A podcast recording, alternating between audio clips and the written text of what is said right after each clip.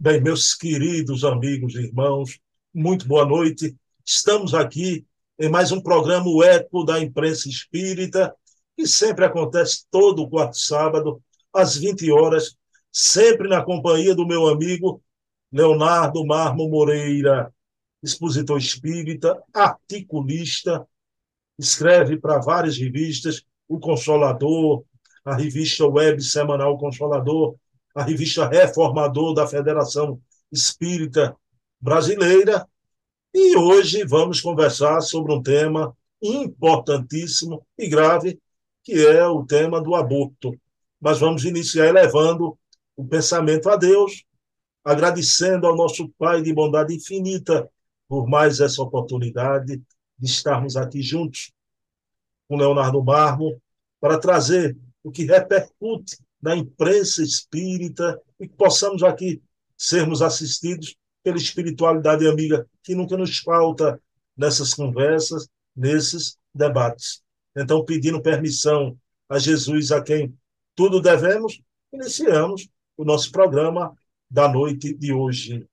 Pessoal, rapidinho, o nosso programa se chama O Eco da Imprensa Espírita, porque aquela figura que está aqui no meu plano de tela, que eu trouxe aqui como patrono do nosso programa com mármore, é o Luiz Olímpio Teles de Menezes. Né?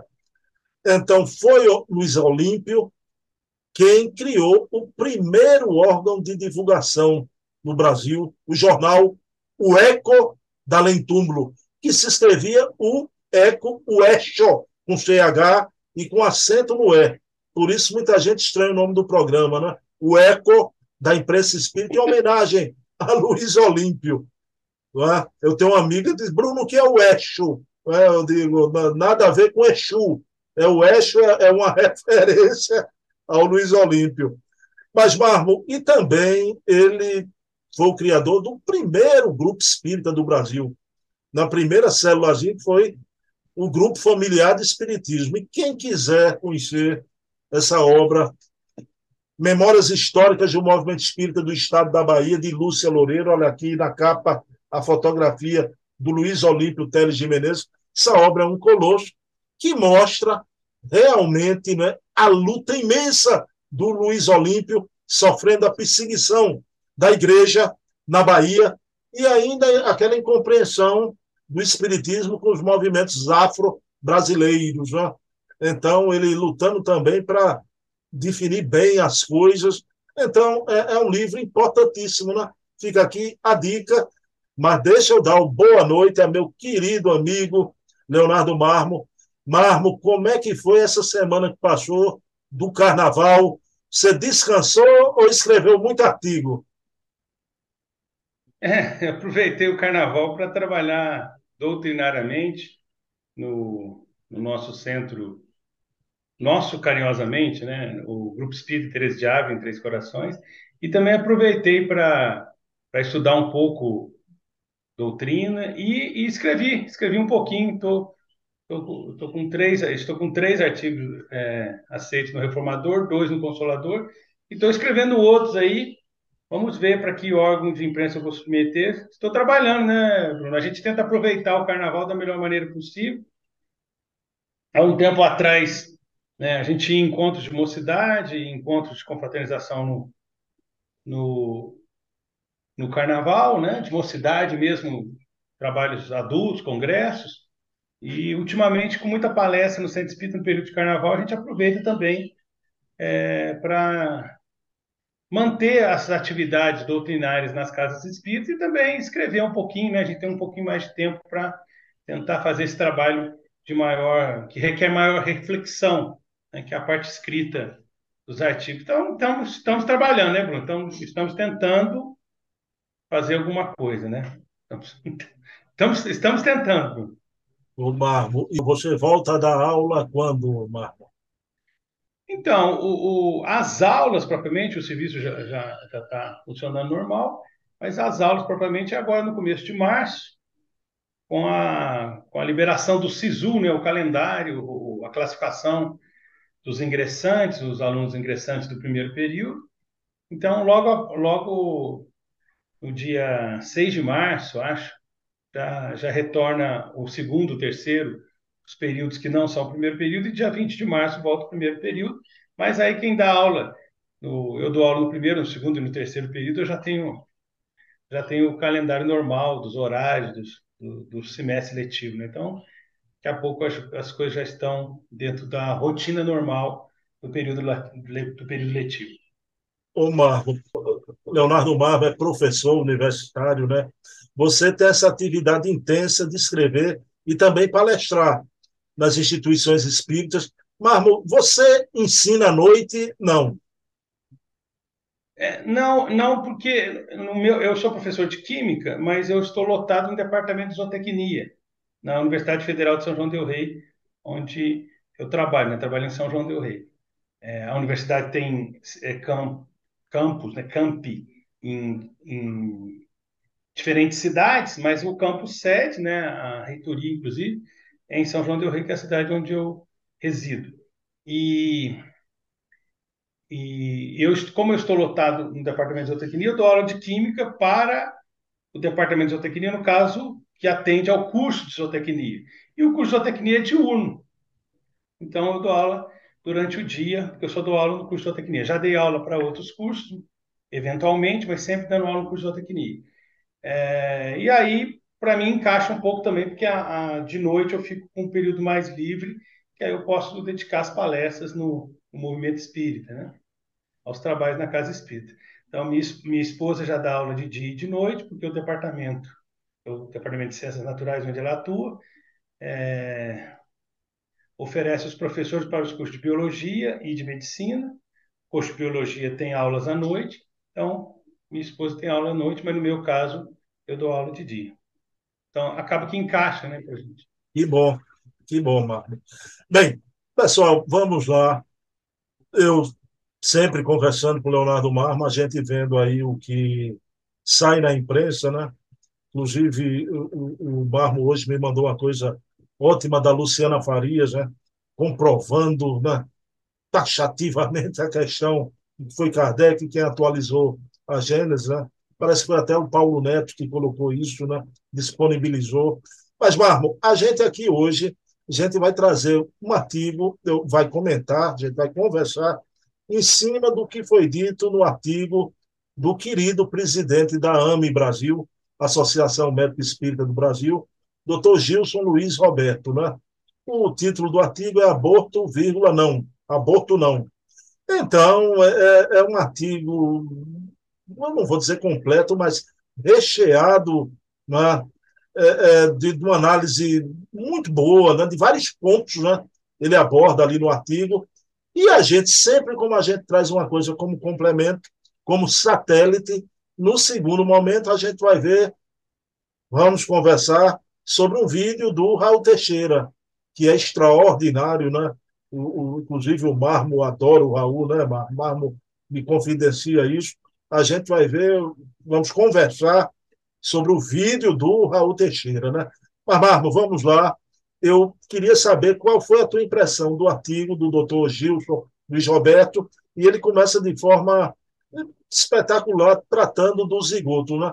Somos únicos, uma individualidade que vamos passar por diversas fases. Né? Qual foi a tua impressão do artigo do doutor Gilson Luiz Roberto? É, a minha impressão foi a melhor possível, até porque esse ponto que você enfatizou, Bruno, que é o ponto central que ele começa a discussão, é um, uma, uma informação muito importante para os nossos estudos. Ele começa a dizer que o zigoto ele é um ser único, independente e diferente da mãe, independente e diferente do pai. Mas enfatizando, independente e diferente da mãe. Porque muitos falam que é o corpo da mulher, é o corpo da mãe. Não, ele é independente e diferente da mãe. Porque ele tem um DNA único. Tanto é que muitas vezes há situações clínicas em que a mãe reage imunolo imunologicamente, né, o seu sistema, através do seu sistema imunológico, ou seja, a sua imunidade, contra o bebê. Eu assisti agora, hoje, né? vendo material sobre a questão do aborto, o doutor Alberto Almeida, que é um expositor espírita extraordinário, um dos grandes nomes do nosso movimento espiritualmente, excelente confrade, grande estudioso, médico e terapeuta. Doutor Alberto Almeida, analisando a questão do, do, do aborto, vou dar referência para os amigos que quiserem assistir, viu, Bruno? Não. É uma entrevista sobre aborto, uma entrevista sobre aborto que ele concedeu à nossa confreira também, grande trabalhadora, Ivana Reis, no, no nono FEGS, no nono Congresso da Federação Espírita do Rio Grande do Sul, tá? Só para dar referência correta, porque realmente é um material de primeira qualidade, é um vídeo de aproximadamente 31 minutos, 30 minutos e, e meio, 31 minutos aproximadamente. E ele comenta exatamente isso, que a partir, doutor Alberto Almeida, estou pegando esse gancho que tem a ver com essa discussão inicial do texto. Ele diz que a partir da formação da célula ovo, zigoto, o que, que acontece? A independência desse novo ser é total. Ele só depende da mãe nutricionalmente. Ele só depende da mãe para o seu processo nutricional. Aquisição dos nutrientes que a mãe obtém pela alimentação. O resto, toda a sua dinâmica, todo o seu desenvolvimento é uma vida estuante, pulsante e independente. Daí, muitas vezes a mãe sofre a morte clínica, a morte cerebral e às vezes até troncoencefálica, e o neném consegue, terminar, dependendo da fase em que ele já está, o seu desenvolvimento e nascer. Porque ele está obtendo nutricionalmente os recursos através da mãe, mas já é uma vida totalmente independente. E o Dr. Gilson, de uma forma muito consciente, ele começa a discussão desse ponto. Desse ponto. É um ser independente. É um ser com DNA único. O Dr. Alberto Almeida chega assim, ele poderia receber, inclusive, uma identificação única de DNA. Já é um código genético particular, já é uma, uma carga genética particular e independente. Então, esse é um ponto muito importante. Por quê? Porque argumentos espiritualistas não funcionam quando você tenta fazer a persuasão, o convencimento, a discussão de argumentos com os materialistas. Então, esse argumento do DNA é muito forte e também da independência do ser. É... Eu também acompanhei um trabalho, uma entrevista da doutora Marlene Nobre, viu, Bruno? Então, Bruno, doutora Marlene fala que a partir da década de 1970, muito avanço ocorreu na área da psicologia fetal.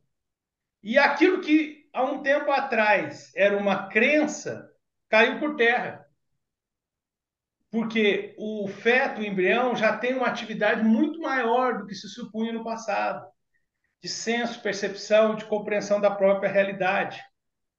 Então, grandes avanços têm sido feitos nesse ponto. Então, é interessante esse tipo de argumento, por quê? Porque ele é baseado em evidências que servem tanto para os materialistas como para os espiritualistas. Né? O Dr. Alberto Almeida também fala da importância do ultrassom se as mães vissem o comportamento das crianças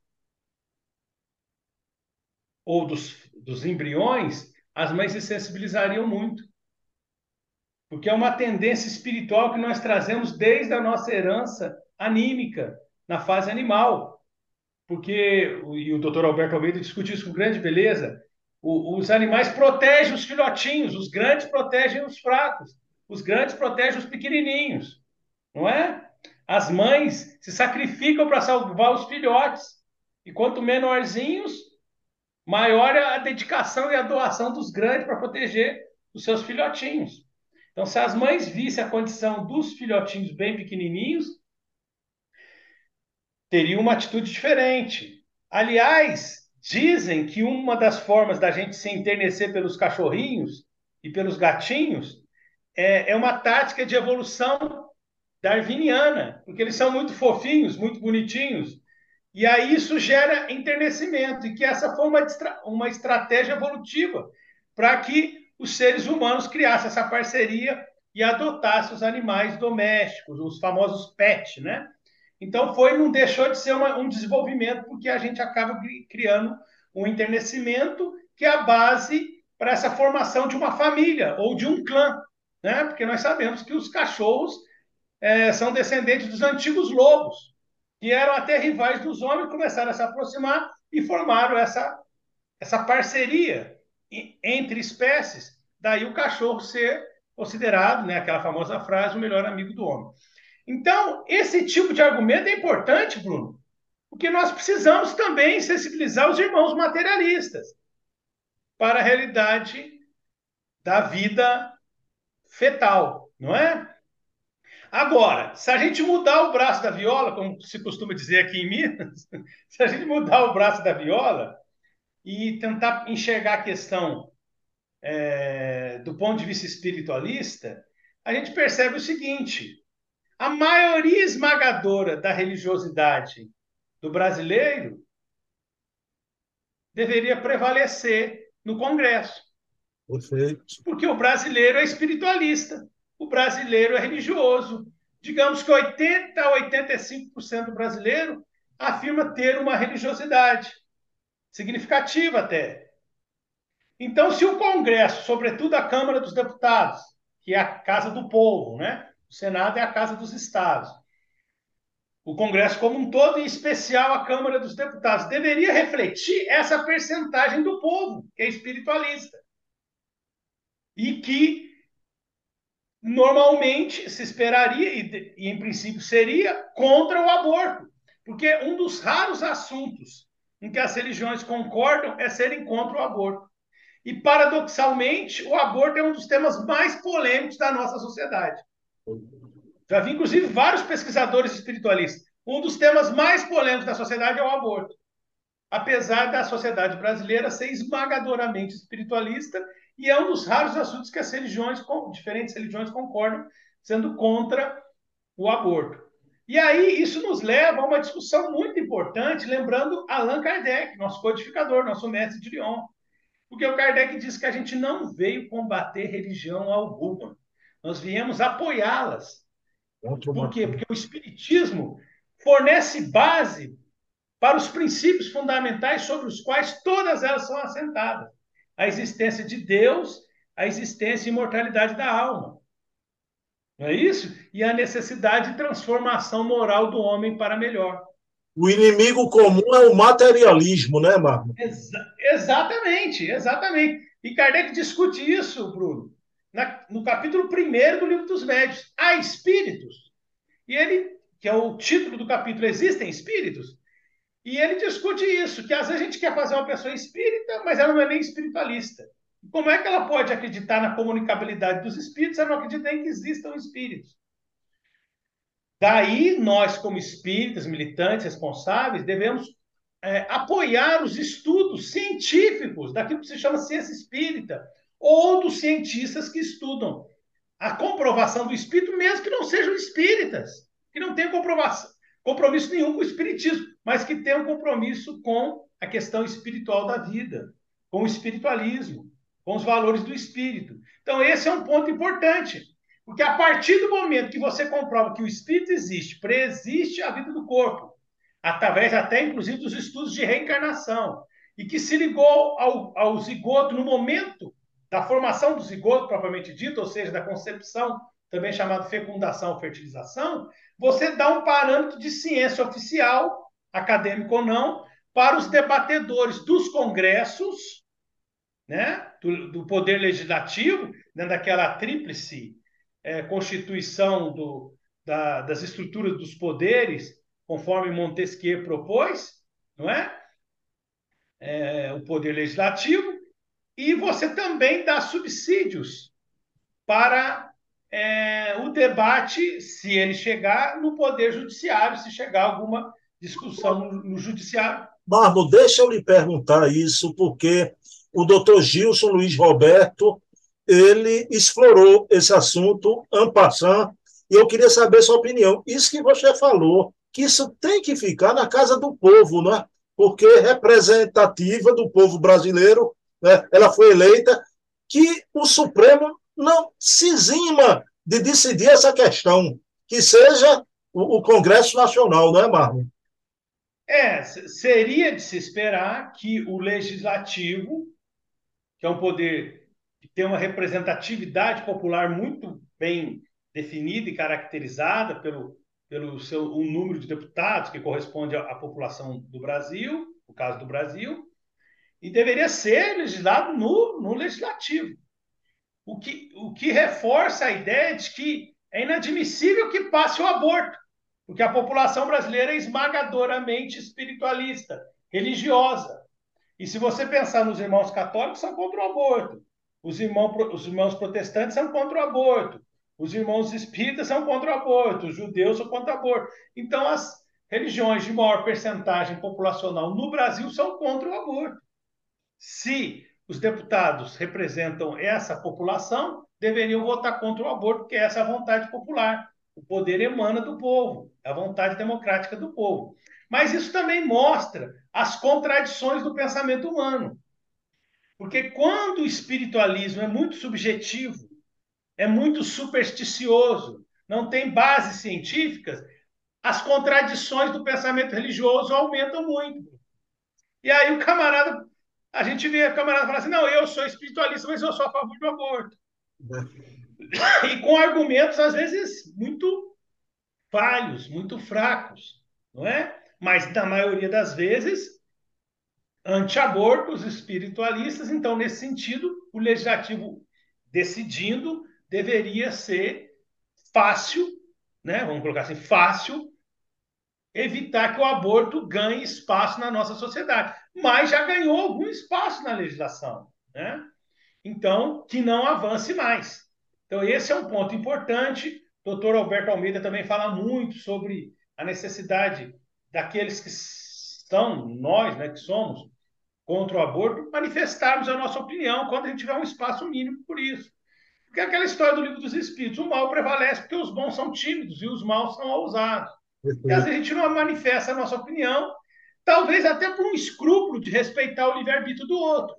Mas quando há um espaço mínimo para a gente manifestar, a gente deve manifestar, porque a gente estaria evitando um erro maior, obviamente respeitando o livre-arbítrio dos outros, mas também entendendo a responsabilidade de emitir uma opinião quando é pertinente que a gente emita essa opinião.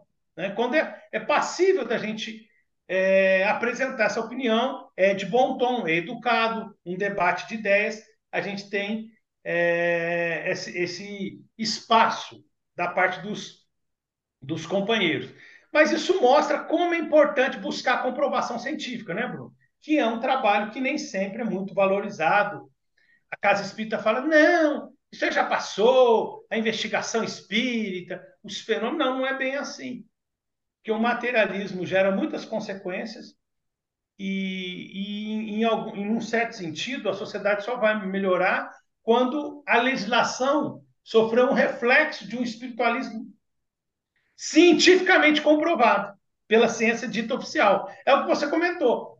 Pra, as evidências para nós já são científicas da existência da imortalidade da alma, mas a ciência oficial, não considerando essas evidências, dá margem a essas discussões. E como nós temos responsabilidades coletivas, nós também tem, temos alguma cota de responsabilidade quando membros de uma sociedade, de um grupo que tem responsabilidade perante a lei de causa e efeito, quando o nosso grupo aprova o aborto, quando o nosso grupo fomenta o aborto, quando o nosso grupo estimula o aborto. Então a gente tem que tomar bastante cuidado com isso, na nossa responsabilidade coletiva. Claro que os irmãos que são espíritas em países que aprovam o aborto vão continuar pregando contra o aborto, fazendo o seu papel. Né? De, de Val Pereira Franco, no programa Terceira Visão, com Luiz Antônio Gaspareto, em 1987, falando sobre a pena de morte, ele dizia: Você é a favor ou contra, Divaldo? Ele falou: contra, matar nunca.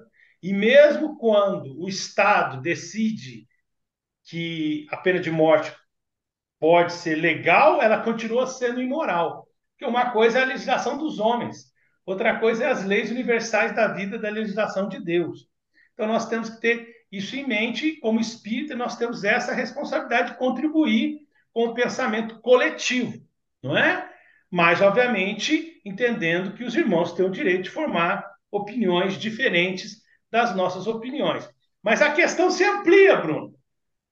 Porque até é interessante isso. Segundo o doutor Alberto Almeida, existe uma indústria do aborto. É. O aborto é rentável. O aborto é rentável. O doutor Alberto Almeida considera que aquele argumento que se liberar o aborto, o número de abortos vai cair, é falso. E vai aumentar. Então, é interessante, existe uma indústria de abortos e que é muito rentável com base até em dados publicados dos Estados Unidos. Marmo, então, você citar o Alberto Almeida aí, porque no artigo o doutor Gilson, sobre isso, ele disse que há uma falácia não é, de que as clínicas clandestinas, já, é, então, morre muita mãe pobre e tudo, segundo o doutor Gilson Luiz Roberto, no artigo da Folha Espírita. Ele disse que a maioria desses abortos nessas clínicas não é, são de mulheres ricas, não é, Marmo? Como é que você vê isso ante essa fala do Alberto Almeida, da indústria do aborto? É, a gente vai usar qualquer tipo de argumento, e aí é aquela, aquilo que a gente chama de debate de advogado. Você solta o argumento e muitas vezes é, acontece igual o Padre Quevedo, né? O Padre Quevedo era protegido por alguns debates, alguns canais aí de televisão, e ele falava que tanto de coisa rápida, não deixava o camarada é, contra-argumentar, e se tornou um ícone do materialismo. É. Que o Padre Quevedo, que, era, que tinha divergência, inclusive, com a própria Igreja Católica, o Padre Quevedo simplesmente defendia que não existia nada espiritual. Na prática era isso, era, era o famoso não existe. Então, o que acontece? Então, às vezes, quem supostamente prevalece num debate não está com a razão. Quem é mais retórico, quem dá a última secada, como a gente diz na gíria, não quer dizer que é a pessoa mais correta, mais verdadeira, que está mais próxima da verdade. Então, o ponto é o seguinte: é, é, é, um argumento que o pessoal vai utilizar, mas que não tem muito significado. Seria o caso de se perguntar o seguinte, Bruno. Quando a gente discute, por exemplo, pena de morte, o pessoal fala assim: você, quando tem um candidato a presidente da República, você é a favor ou contra a pena de morte? Aí o camarada fala, eu sou contra. Alguns no passado falavam, eu sou a favor, etc. Mas espera aí. Atualmente, a pessoa só fica presa 30 anos no máximo no Brasil. Dificilmente bate em 30. Então, não seria mais interessante perguntar você, você é a favor ou contra a prisão perpétua? Você é a favor ou contra a progressão da pena? Porque nós, nós estamos com um limite de 30 anos. Se a gente aumentar, a gente vai falar de progressão da pena ou de um limite maior, e ainda assim vai ser bem menos que a prisão perpétua, e só depois viria a, a pena de morte. Então seria o caso de se perguntar: nós já utilizamos todos os recursos para evitar a gravidez indesejada?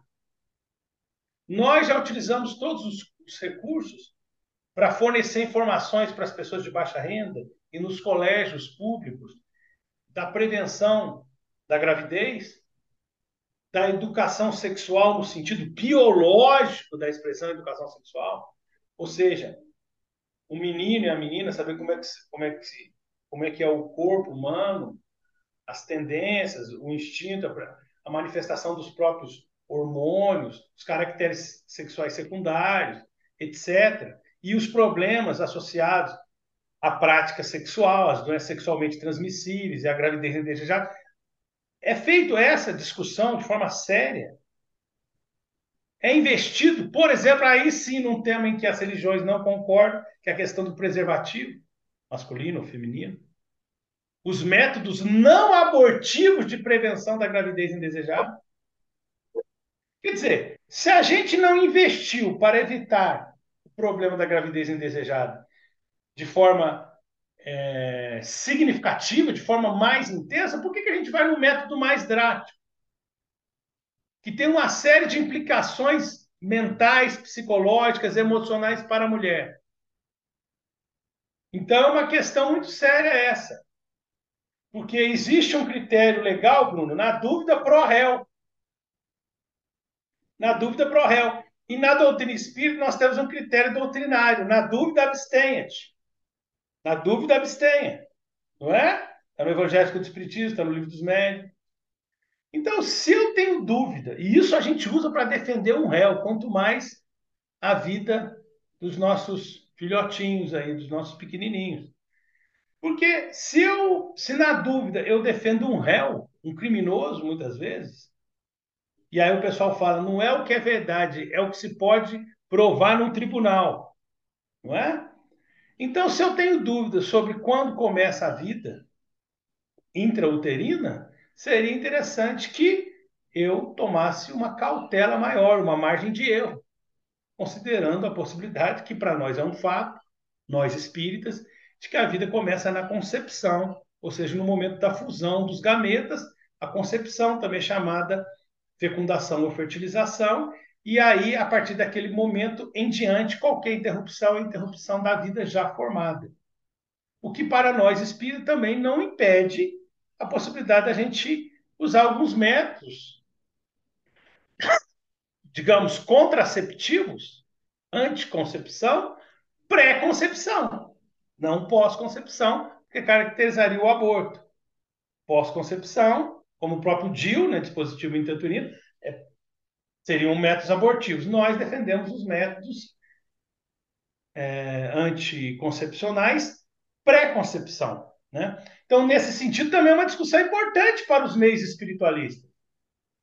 Porque há religiosos que combatem a pílula anticoncepcional, combatem o preservativo masculino e feminino.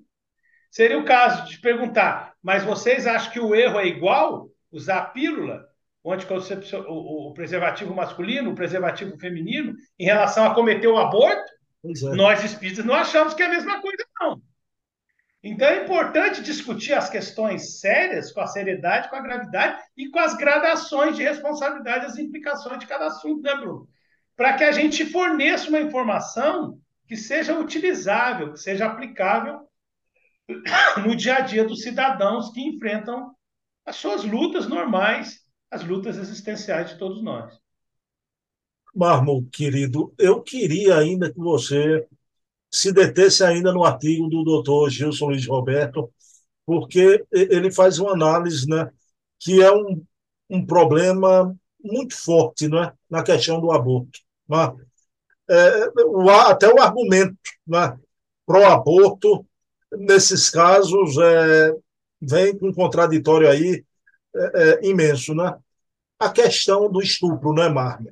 A violência sexual. Então, a nossa postura é provida sempre, mas a gente reconhece que é uma situação, o tremens, né? Então, para a mocinha que sofre não é, uma violência dessa, para a família, é uma questão muito complexa, né? Embora, mesmo assim, a nossa postura é provida mármore. Mas qual seria a saída para essa família, para essa jovenzinha, não é? O que ela pode vislumbrar, se não querer manter o filhinho né, indesejado, não é? mas a gente deve dizer o quê? Não mate, mas qual seria as saídas?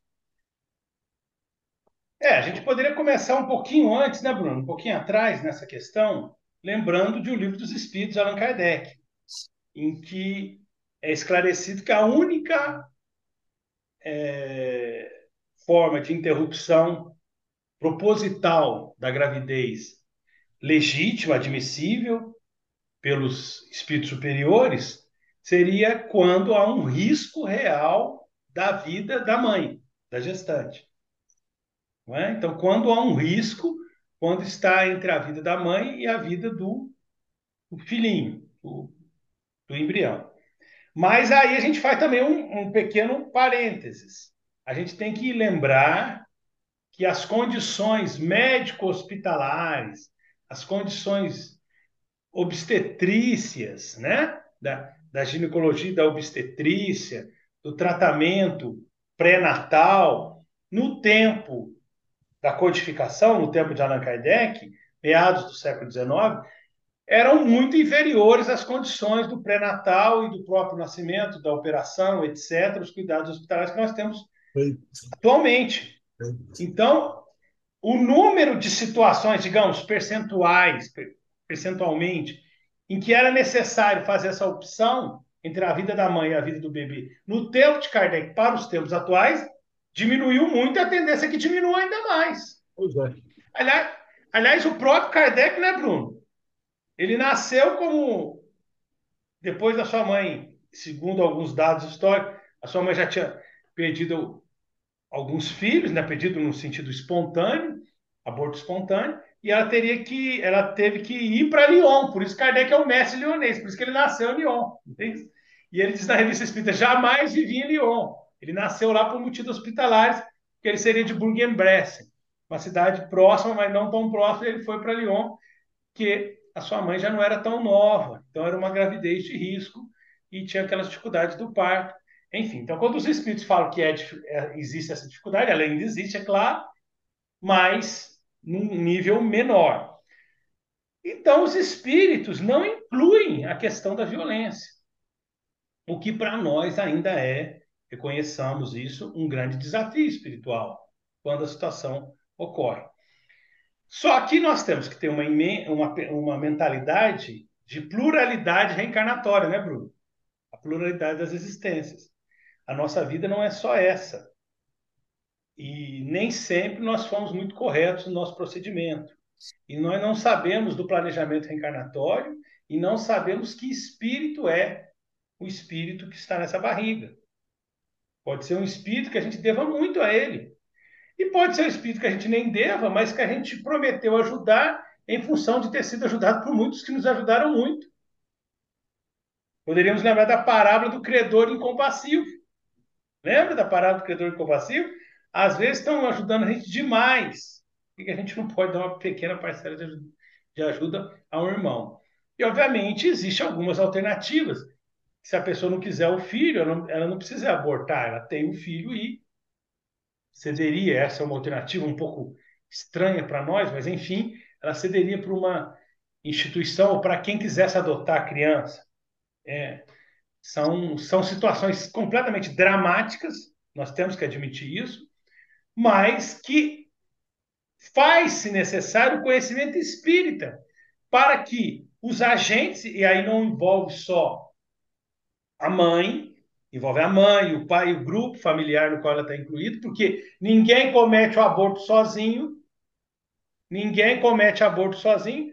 Eu lembro, Bruno, da famosa enfermeira lá, que estava no umbral lá em nosso lar, lembra? Uhum.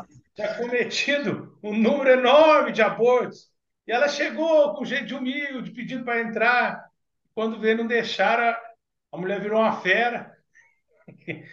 queria, e queria partir para cima de todo mundo, muito agressiva.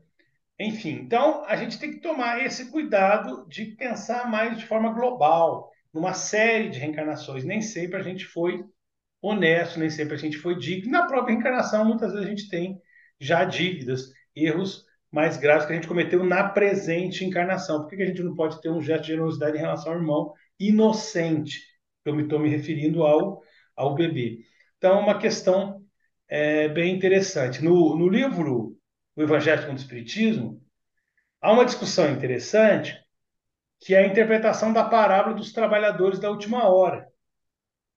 E Allan Kardec explica que, às vezes, aqueles que começaram a trabalhar no bem desde a primeira infância, de uma forma até certo ponto ininterrupta na presente encarnação, não se, costumam alegar assim: não, eu não me identifico com o trabalhador da última hora, não. Porque eu estou trabalhando desde o começo da minha vida então, eu estou trabalhando da, da primeira hora, das primeiras horas, não é? Só que isso é, com, é, é, tendo com base a presente encarnação, né, Bruno? Quantas encarnações de equívocos, quantas encarnações de maldade, de desrespeito para com o outro. Né? E aquele argumento, é, meu corpo, minhas regras, teve até uma campanha publicitária aí, né? Meu corpo, minhas regras.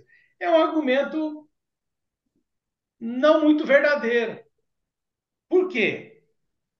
nós, nos meios espiritualistas em geral, não só espíritas, nós sabemos disso, que nem o nosso corpo é propriamente nosso. É emprestado, né, Bruno? Porque aquilo que é nosso, nós levamos. E aquilo que é emprestado fica. Daí Jesus dizer: guardai o vosso tesouro onde as traças não corroem e os ladrões não roubam. Aonde estiver o vosso tesouro, aí estará o vosso coração. Nós não levamos. É um empréstimo maravilhoso, mas propriamente não é nosso. E mesmo que fosse, aí a gente volta na questão anterior. Geneticamente, o, o zigoto já é um ser totalmente independente da mulher. Então, obviamente, é uma questão dramática, mas a explicação do contexto espiritual para a mãe e para todos os que estão envolvidos com a mãe é muito importante. Por quê?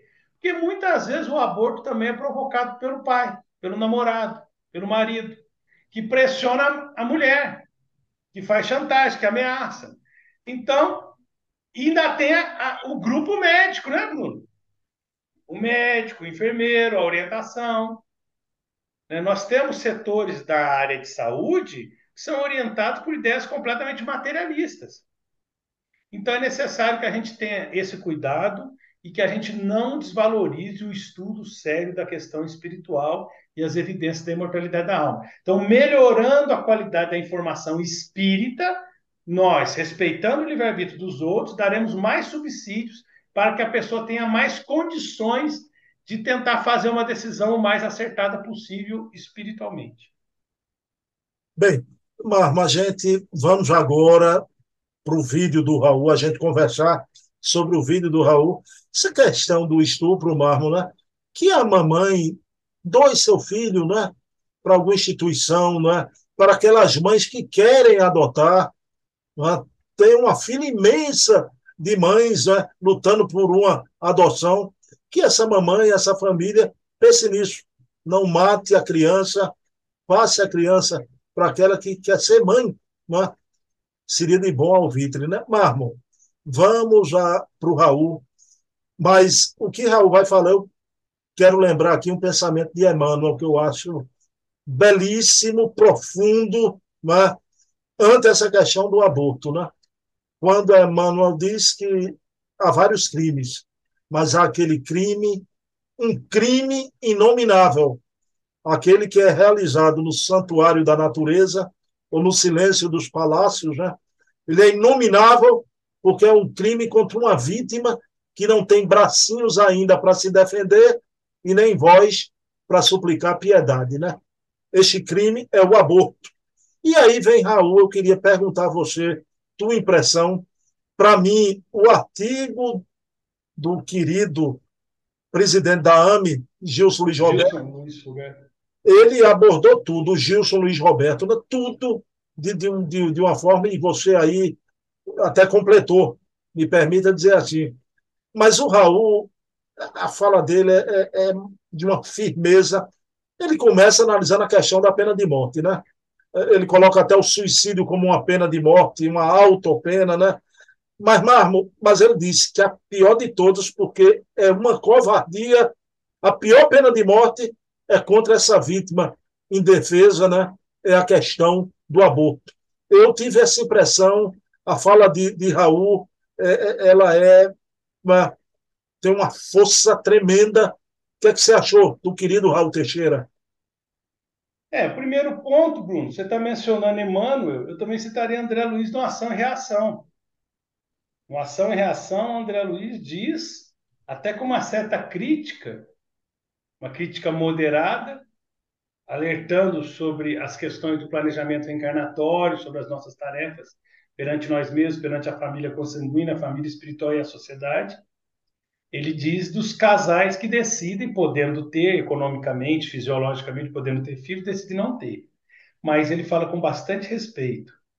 Mas ele já é bem mais duro em relação a, aos casais e os relacionados à, à decisão, inclusive os profissionais da área de saúde, que optam pelo aborto.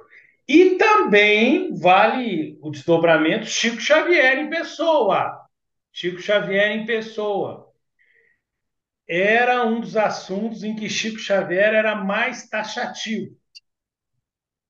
Você lembrou alguns programas, né, atrás, Bruno, que o Chico falava, perguntaram para o Chico, você que lembrou, Bruno, uma excelente lembrança, diga-se de passagem, que o pessoal perguntava para o Chico, Chico, qual é a diferença nossa dos criminosos presos lá, os, os que estão nas penitenciárias? Ele falou ah, que nós não fomos descobertos ainda, não é? Então, o Chico sempre tinha aquele jeitinho carinhoso e, e respeitador interno para dizer dos irmãos mais equivocados, aqueles que estão cometendo erros maiores, pelo menos nos parâmetros da nossa sociedade.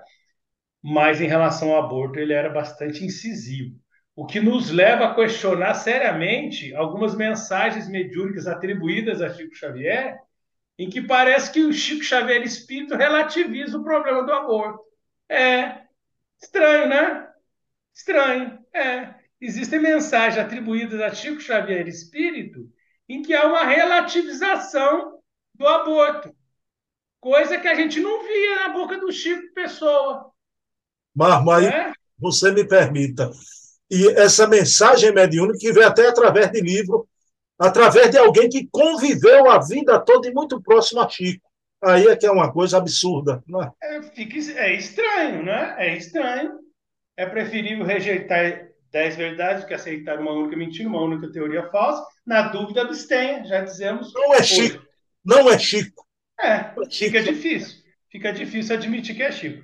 E aí, chegando ao nosso Raul, sempre muito objetivo, muito enfático, com aquela oratória bonita que a gente conhece, né? a gente sabe que o Raul tem feito uma falta enorme no nosso movimento espírita, apesar dele estar no movimento, né? está atuando, mas com a limitação em função das sequelas do acidente vascular cerebral que ele sofreu já há mais de 10 anos. Mas, enfim, um grande orador, um grande trabalhador espírita. E ele faz uma discussão, ele encaminha a discussão dele, nesse vídeo muito bom que você selecionou, Bruno, ele encaminha a discussão dele começando da pena de morte. E é um raciocínio interessante, porque ele fala isso mesmo da, do suicídio como uma pena de morte auto-infligida, né? E da pena de morte dos tribunais. Só que olha só, ele situa realmente o aborto como a mais covarde, a palavra que ele usa. De fato, o nenenzinho, ele não cometeu nenhum crime. Ele está começando, nessa, dentro dessa encarnação, ele está começando a encarnação agora. E como disse Jesus para Nicodemos, o que é da carne é carne, o que é do espírito é espírito. Que o espírito sopra onde quer e ninguém sabe de onde vem e para onde vai. Então, mesmo nas condições mais complexas e difíceis, ninguém pode garantir que não tem um espírito de muita luz reencarnando. Ninguém pode garantir. Pode, podemos até discutir a probabilidade maior ou menor de um espírito mais elevado se submeter a determinadas situações de reencarnação. Mas garantia total não. Porque muitas vezes grandes espíritos reencarnaram em situações muito adversas e em meios muito diferentes da sua condição intelecto-moral. Então nós temos que ter muito cuidado com uma associação direta do contexto material e com a condição espiritual do espírito reencarnante. Podemos nos equivocar redondamente. Então, o que é nascido da carne é carne, o que é nascido do espírito é espírito, e mesmo numa situação muito negativa do ponto de vista material, você pode ter um espírito de muita luz que, por um motivo ou por outro, se, se dignou a se submeter a uma condição reencarnatória na, naquela condição.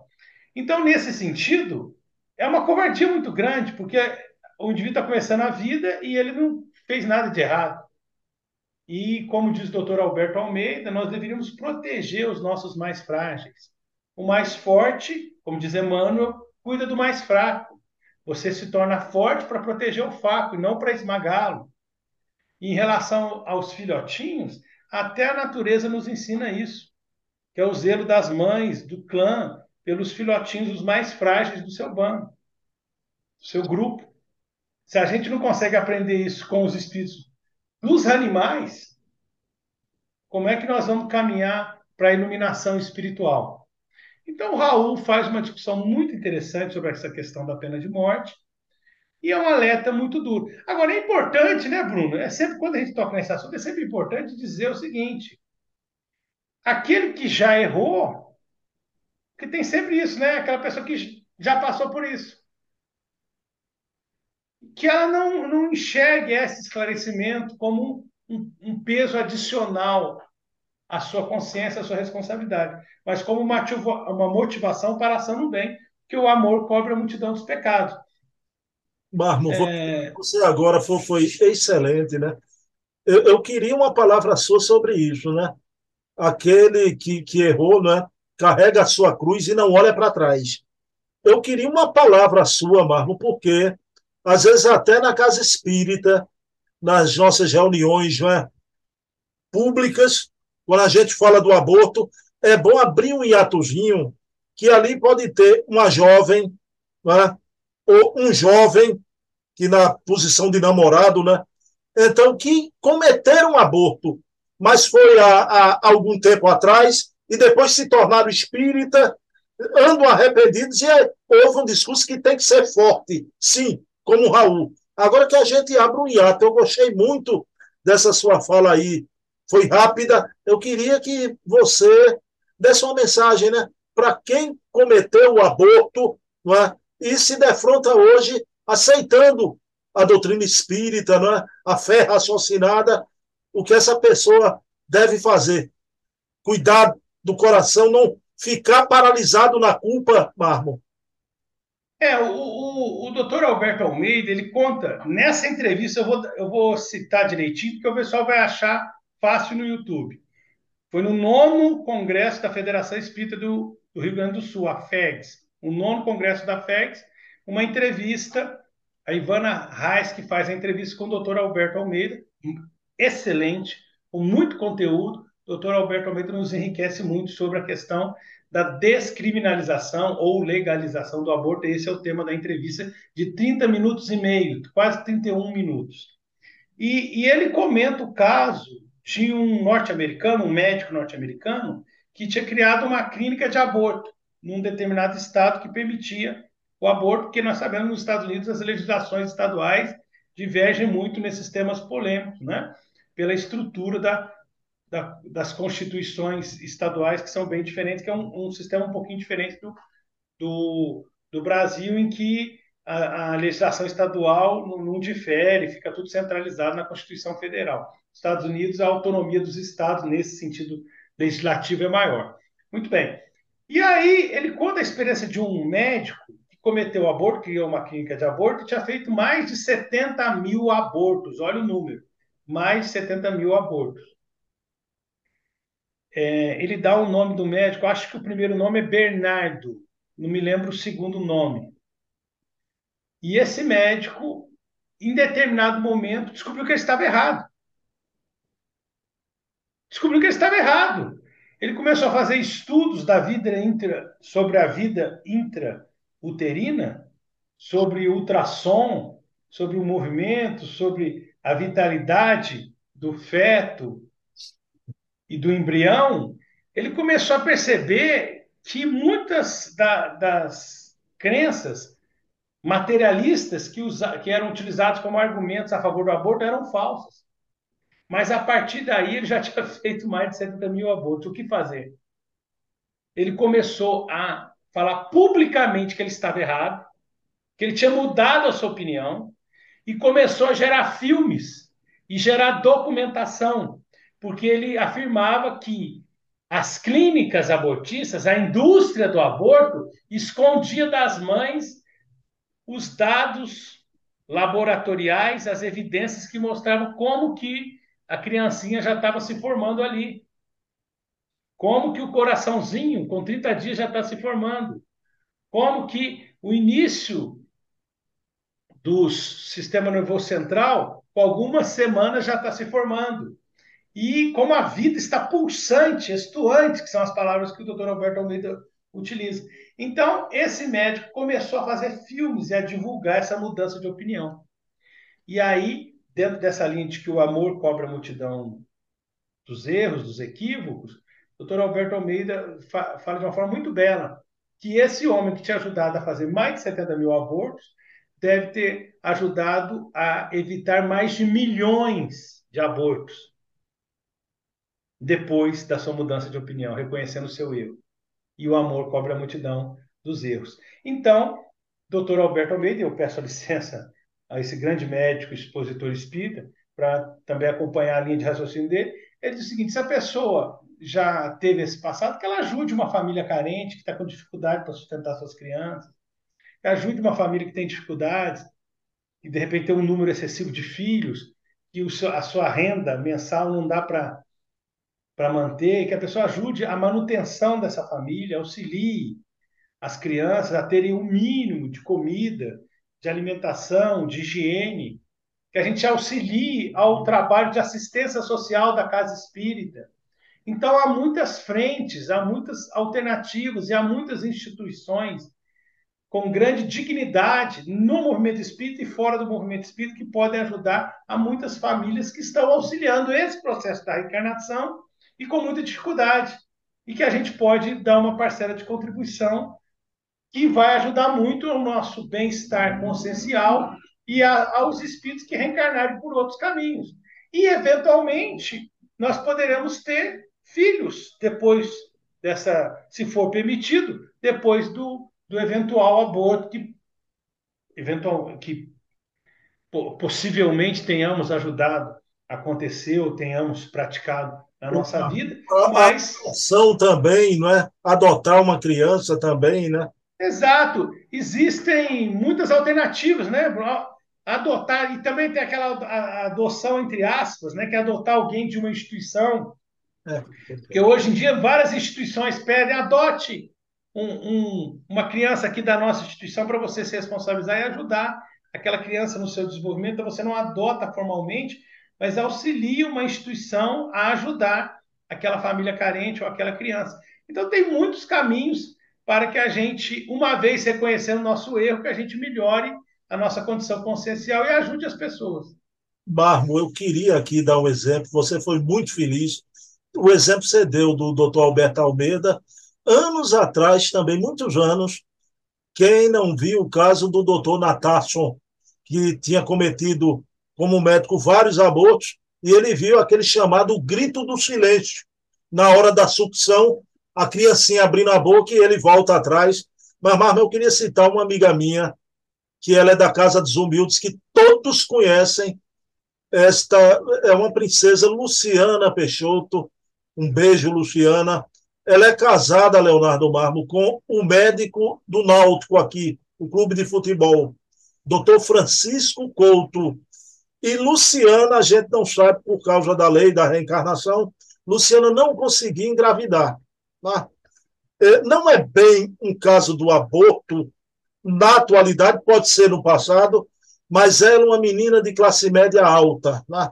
de uma família ajustada. Né? O marido, uma pessoa muito correta e médico. Ela adotou três crianças. E a primeira criança que ela adotou, uma criancinha negra. Né? Isso aí, hoje está um rapaz então, a, a adoção sempre é também um, um, caminho. Se cometeu o aborto, não consegue mais engravidar. Agora, Marmo, você abordou todos os pontos possíveis, né? A questão ética, a questão da justiça, a questão espiritualista e espírita, né? Então, de, de mil formas aqui, a gente não esgota o assunto, porque o assunto realmente é inesgotável, Agora eu vou pedir licença a você, mas eu vou deixar aqui no, na descrição do vídeo o artigo do Dr. Gilson Luiz Roberto, né, da, da Folha Espírita, o vídeo do Raul, mas eu queria que assim que acabar, você me passe pelo zap o vídeo do Dr. Alberto Almeida, que eu coloco aqui, que tomou importância agora, não é? Eu acho que do mesmo nível do E do Dr. Gilson, né? Posso passar também um muito interessante da doutora Marlene Nobre, uma entrevista dela sobre aborto também muito enriquecedor. Eu passo para você, Bruno. Quatro vídeos aqui, a gente vai ter aqui para. É um assunto importante, né? Principalmente hoje, quando uh, a gente está tendo aí o materialismo campeando, né? Se filtrando até uh, no espiritismo, não sei, uma nova ordem social vigente, não sei, a gente precisa, a nossa posição como espírita e como cristão é terminante, matar nunca. Nunca. E o aborto está lá no livro base da doutrina. em um livro dos Espíritos de uma forma muito clara. Qual o primeiro direito do ser humano? O direito da vida. Né? O direito da vida. Marmo, gratidão. Eu peço a você para fazer a prece final do nosso programa. Deus, nosso Pai, Senhor Jesus, nosso amado Mestre, agradecemos a proteção por esse encontro, pedimos por todos os nossos confrades que têm contribuído na luta contra o aborto, pelo Gilson, doutora Marlene Nobre, que já se encontra no mundo espiritual, doutor Alberto Almeida, o José Raul Teixeira, grande trabalhador, grande referência para todos nós. Todos eles recebam as nossas vibrações de reconhecimento e gratidão. E pedimos em especial por todas as nossas mães, que numa era de aborto permitiram que nós chegássemos para a luta da vida, como diz Raul Teixeira, para podermos, através da reencarnação, melhorar um pouco das nossas condições espirituais, visando o nosso crescimento, visando a nossa caminhada espiritual. Muito obrigado, Pai de amor. Muito obrigado, Senhor Jesus. Que assim seja. Bem, pessoal, para o mês, a gente vai estar aqui no quarto sábado, no mês de março, sempre com Leonardo Marmo. Marmo, você tem uma facilidade, eu leio seus artigos, né? O, o, o Marmo aqui no programa, ele discorre da mesma forma que ele escreve, né? É, então, você é muito didático, né? Então, é uma maravilha. A gente traz os assuntos mais intrincados, né? É um passeio do meu amigo Marmão, esta marmota ah, de São João del Rei, embora hoje ele está em Três Corações, viu? Então, estão lambendo a cria aí. Estão lambendo a cria, né? Seu Marmo e, e Dona Terezinha. E eu queria encerrar, eu quero dedicar esse programa, como eu sempre faço, à minha mamãe Eva, Eva Tavares, um beijo, mamãe, te amo. Gratidão pela vida que me deste. Né? E quero também dedicar esse programa à dona Terezinha das Graças, a mãe do Leonardo Marmo, né? que nos deu esse presente aí, né? esse vaso escolhido por Deus para escrever e falar pela doutrina. Né? E chega de elogio, viu, Marmo? Chega de elogio por hoje. Meu amigão, um abraço. Lembrança dona Juliana, e a meninada aí, viu? Abração. Obrigado. Valeu.